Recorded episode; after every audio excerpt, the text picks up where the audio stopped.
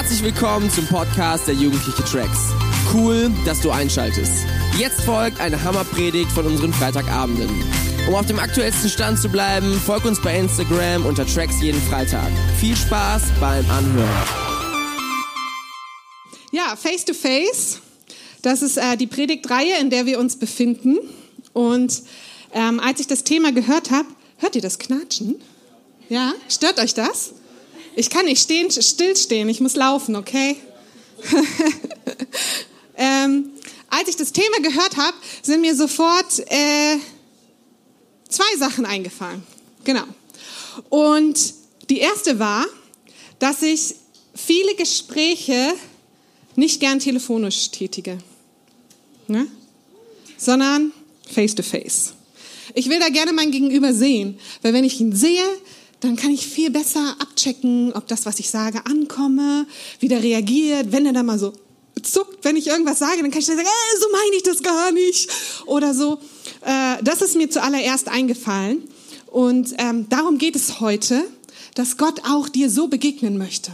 Ja, ich stelle mir das so vor, wenn du einfach die Bibel liest oder einfach eine Predigt hörst und so, ist gut, du kannst was mitnehmen, dann ist es wie so ein Telefonat.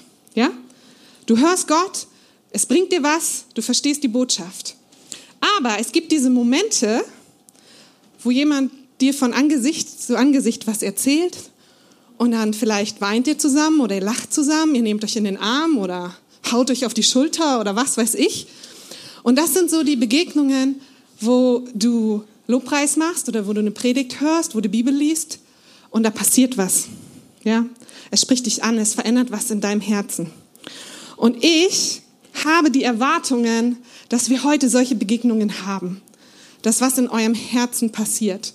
Und ich habe wirklich schon einige ah, Begegnungen mit Jesus, die werde ich nie vergessen. Ja, manche, da war ich noch viel jünger als ihr. Ich kann mich an was erinnern, als ich sechs war, als ich neun war, ne? und in, als ich 14 war, als ich 18 war und so weiter und so fort. Und das sind Begegnungen, die werde ich nie vergessen, weil Gott da wirklich etwas zu mir gesprochen hat, woran ich mich heute noch festhalte. Und das, meine Lieben, wünsche ich mir für uns heute Abend. Deswegen spitz die Ohren, wenn Gott dir was aufs Herz legt, für dich oder für jemand anders, sei mutig und sag's einfach. Vielleicht möchte Gott dich benutzen, um jemand anders so eine Begegnung zu schenken. Genau, das war das Erste.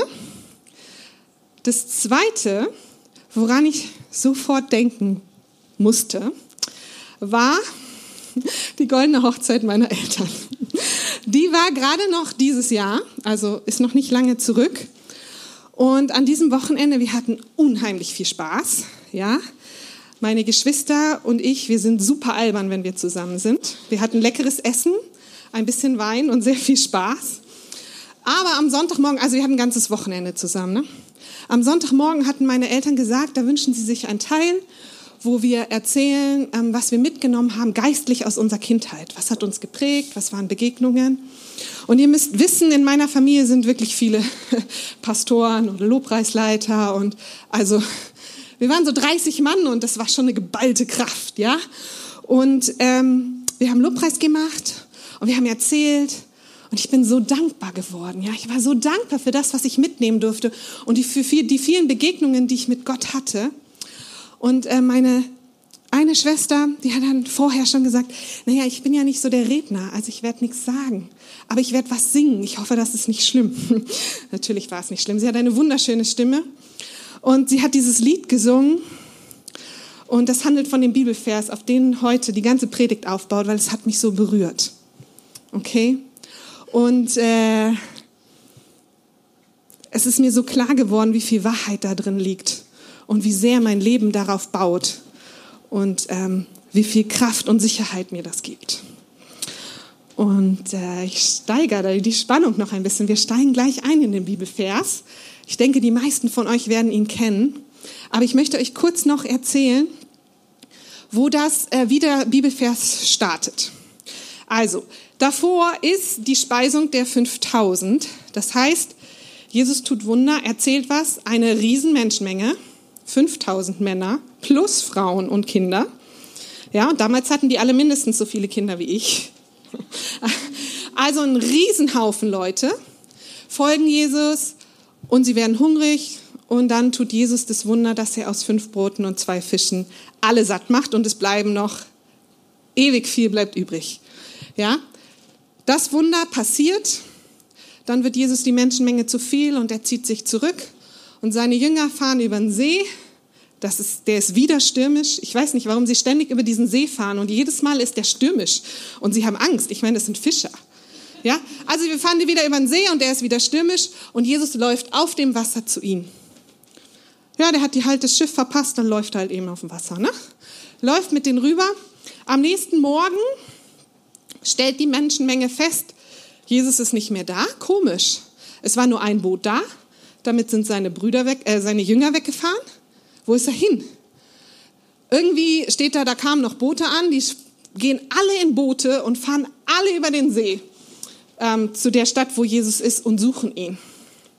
Sie finden ihn und dann haut er eine richtig krasse Message raus. Okay? Und die war so krass. Er sagt ihnen halt sowas wie, ja, ihr kommt ja nur wieder, weil ich euch gefüttert habe. Ja, und er stößt die voll vor den Kopf. Und, und sagt Sachen, ehrlich gesagt, das ist eine von den Bibelstellen, die habe ich auch bis heute noch nicht ganz begriffen. Aber ähm, es gibt da verschiedene Auslegungen, darum geht es aber nicht. Er stößt sie wirklich vor den Kopf und alle gehen weg. Okay? Von 5000 auf 12. Ja, und ich muss sagen, es sind nicht nur die 5000, sondern Jesus hatte eigentlich eine größere Jüngerschar als zwölf, die ihn ständig begleitet haben. Die zwölf waren nur die Ängsten, aber auch die verschwinden. Alle gehen sie weg und er sitzt dort mit diesen zwölf Jüngern. Und dann kommt der Vers in Johannes 6, 67 bis 69.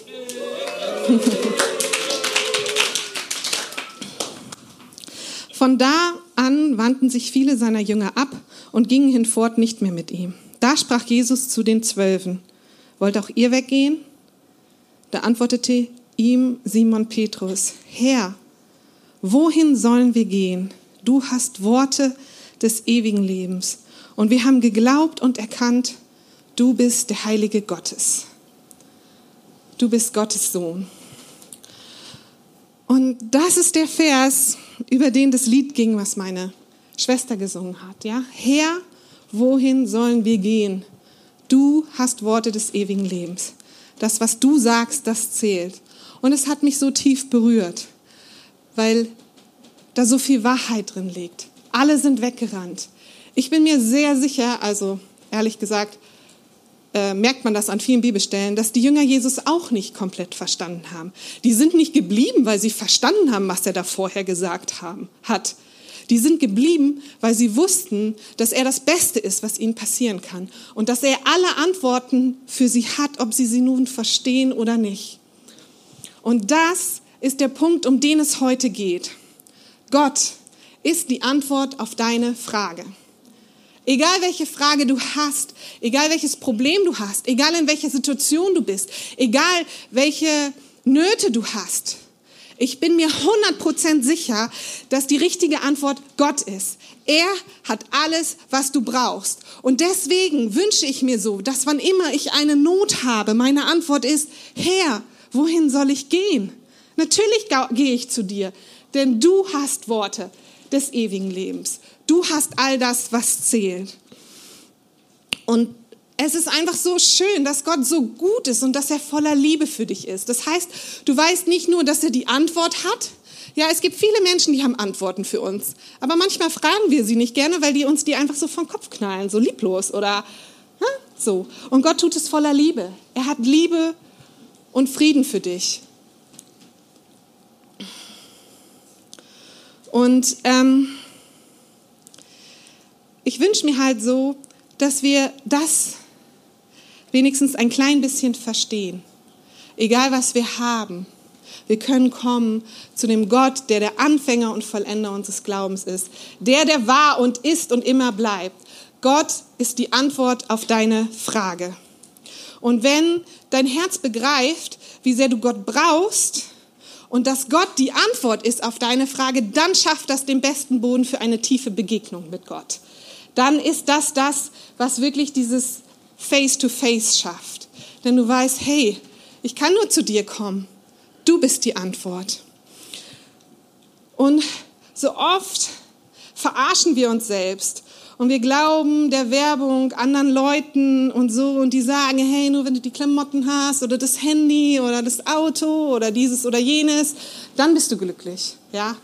Und ähm, wir, wir verarschen uns eigentlich selbst dann bist du, ist dein Leben wert. Nur dann ist dein Leben wert, wenn du das oder das hast. Und wenn das dann nicht so richtig klappt und du trotzdem unglücklich bist, ja, dann versuch's einfach nochmal ein bisschen, mehr Party oder ein bisschen mehr Alkohol oder ein bisschen mehr Drogen oder Sex, dann wird das schon kommen. Und ähm, das ist nicht die Antwort. Gott ist die Antwort auf deine Frage. Und er ist die Lösung für deine Sehnsucht und deine Traurigkeit. Und ähm, in Gott findest du alles, was du brauchst. Und ich weiß, dass es ein harter Brocken ist. Und es ist ein lebenslanger Prozess, dass Gott dir aufzeigt, hey, da suchst du woanders, aber ich bin die Quelle. Und ähm, es ist einfach so schön, wenn wir das merken und uns immer mehr wirklich darauf ausrichten, zu ihm zu rennen. Und ähm, damit ihr das noch ein bisschen besser versteht, möchte ich euch ein Beispiel von mir erzählen. Das ist schon ein bisschen länger her, aber das war so das Einleuchtendste, was mir einfiel zu diesem Thema. Äh, und zwar habe ich nach dem Abi äh, ein Jahr für Gott gemacht. Ich bin mit Jugend mit einer Mission ins Ausland gegangen. Und da ich ein bisschen durchgeknallt bin, bin ich sehr ins Ausland gegangen. Und zwar war ich in Nepal und Indien. Wer weiß, wo Nepal liegt? Ja, wisst oh, wow. Genau, das ist ein klitzekleines Land zwischen Indien und äh, China in den Bergen. Wunderschön. Ich habe dort eine Schule besucht und ich war die einzige Studentin von außerhalb von Asien. Okay? Die Leiterin war Dänen, es gab eine Schweizerin und eine Amerikanerin. Das war meine westliche Unterstützung. Und wie ihr euch vielleicht vorstellen könnt, war ich sehr herausgefordert. Okay? Wir haben, ich habe das ausgerechnet, ich glaube, zu neunt in einem Zimmer geschlafen. Äh, das war nur so Doppelsteig. Also du hattest nicht mal einen Schrank. Also mein Koffer war mein Schrank, weil in Asien, das ist eine, äh, keine Individualgesellschaft. Ja? Ich, äh, also da zählt nur die Gruppe. Wir hatten, äh, wir waren dann so knapp 20 Mädchen, also ich glaube 19. Wir hatten ein Bad. Natürlich nur mit kaltem Wasser, ist ja logisch. Wisst ihr, und was das Schlimmste war? Das Frühstück. Kichererbsen zum Frühstück. Es war zum Kotzen. Einmal die Woche gab es mein Lieblingsfrühstück. Das waren zwei Scheiben ungetoastetes Toast mit Marmelade, die nach Plastik schmeckt. Ich habe mir dann immer eine Banane auf das Brot gelegt und war so glücklich. Okay, ich war auf jeden Fall sehr herausgefordert. Meine, ich hatte meine ganzen Freunde nicht mehr. Ich war dort alleine in einer anderen Kultur und war schon zwischendrin ziemlich durcheinander, obwohl ich eine super Zeit hatte. Wir hatten so viel Spaß. Aber ich weiß, dass ich sehr viel Süßigkeiten gegessen habe. Ich hatte einen ganzen Sack Haribos mit, den wollte ich eigentlich teilen, habe ich aber nicht. Ich habe sie alle alleine gegessen. Und da gab es so eine äh, German Bakery, nannte sich das. Und die hatten so uh, leckeres Zeug, ganz fettig, ganz eklig, aber so. Und dann kam dieser eine Nachmittag und ich saß mal wieder auf der Dachterrasse, da war ich regelmäßig und habe mit Gott geredet. Und ich weiß gar nicht, wie es genau passiert ist. Aber auf einmal sagte Gott zu mir, hey Esther, du hast ganz schön viele Süßigkeiten. Ich so, ja, ja, Versuchst du da vielleicht irgendwas mitzustillen, was ich dir eigentlich stillen sollte? Und es war ein tiefer Moment der Überführung. Und ich habe verstanden, dass ich dieses Essen benutzt habe, um auszugleichen, dass ich meine Freunde vermisse, dass ich Markus vermisse, dass ich überfordert bin. Und Gott sprach zu mir und sagte, hey, ich will das für dich sein. Ja, und ich habe das erkannt und ich habe es auch geschafft, weniger Süßigkeiten zu essen und die überflüssigen Kilos wieder abzunehmen. Aber ähm, das war so ein tiefer Moment für mich, wisst ihr? Ich habe mich so schlecht gefühlt, als ich gemerkt habe, meine Güte, wirklich, das ist ja Sünde, wenn ich das so mache. Und es war so tief, ich werde es nie vergessen, diese Überführung Gottes. Und es war so liebevoll, es war überhaupt nicht schlimm. Gott hat es so liebevoll gemacht. Und es motiviert mich so einfach, weil ich glaube, dass Gott das immer wieder tun möchte. Ja? Irgendwas und er sagt dir, hey, hey, ich, ich will die Antwort auf deine Frage sein. Such sie nicht woanders. Und ich hatte so eine gute Zeit mit Gott. Ich habe ihn so nochmal erlebt als mein Vater, als mein Freund, als meine Sicherheit. Und es war so schön. Und ähm, ich muss gestehen, auch heute, wenn ich viel Stress habe, esse ich gerne noch Schokolade und Süßigkeiten. Das hat sich nicht geändert. Aber ich weiß, dass ich darauf aufpassen muss und äh, überprüfe mich regelmäßig sozusagen, weil ich auf jeden Fall keinen Bock drauf habe, dass das nochmal ähm, das ersetzt, was Gott mir geben will. Ja? Und so hat das eigentlich, ja schon, kann man sagen, mein Leben verändert. Und ich glaube, dass Gott das heute für dich tun möchte. Und dass er heute zu dir reden möchte. Vielleicht sind es bei dir nicht die Süßigkeiten, vielleicht ist es Aufmerksamkeit von anderen oder vom anderen Geschlecht. Vielleicht sind es teure Klamotten, irgendwas Materielles, wo du dich gut fühlst bei. Vielleicht ist es Alkohol, ja. Wenn es dir richtig schlecht geht, dann trinkst du mal gerne ein bisschen mehr, damit du das vergessen kannst und zwar öfter. Egal, was es ist, Gott möchte die Antwort für dich sein. Und es ist ein lebenslanger Prozess, aber ich hoffe, dass Gott dir heute begegnet und du heute einen kleinen Schritt näher daran kommst, dass Gott die Antwort für dich ist. Und ich habe ähm, für euch ein paar Fragen vorbereitet die ich euch jetzt stelle und dann sind sie auch auf der Präsentation. Und ähm, wir werden dann ein Lied hören von Nils und ich möchte, dass ihr in der Zeit diese Fragen einfach für euch darüber nachdenkt und sie für euch beantwortet und darüber nachdenkt. Und wenn wir dann danach in den Lobpreis gehen, dann dürft ihr sehr gerne auf die Leiter zukommen, auf eure Freunde zukommen und miteinander darüber beten. Aber jetzt würde ich mir wünschen, dass er diese Zeit nutzt, dass es wirklich richtig leise ist, okay, so mucksmäuschenstill und ihr einfach darüber nachdenkt und ähm, Gott die Möglichkeit gibt, euch zu begegnen, von Angesicht zu Angesicht. Okay. Die erste Frage wäre von dir an Gott. Gott, gibt es einen Bereich, wo du heute ganz konkret meine Antwort sein möchtest? Zweite Frage ist, wo suche ich die Antwort in den falschen Dingen? Wo benutze ich Sachen, um abzulenken?